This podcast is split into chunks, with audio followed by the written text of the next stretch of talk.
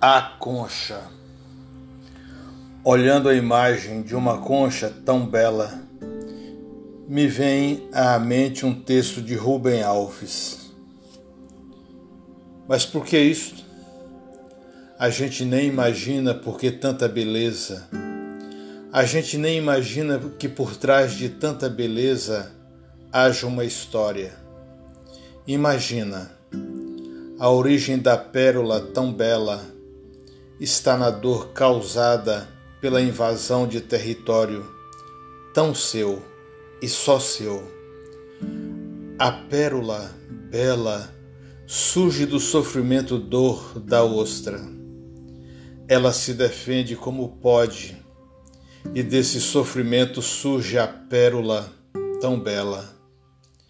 Não que a beleza sempre deva surgir do sofrimento, penso mas muitas vezes o sofrimento é premiado. A dor da ostra não está na mentira.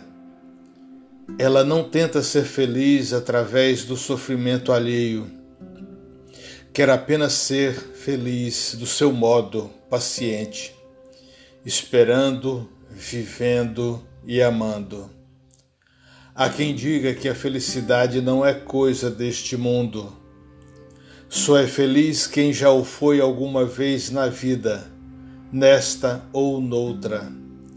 Se alguém busca ansiosamente pela felicidade, é porque já foi feliz em outro momento.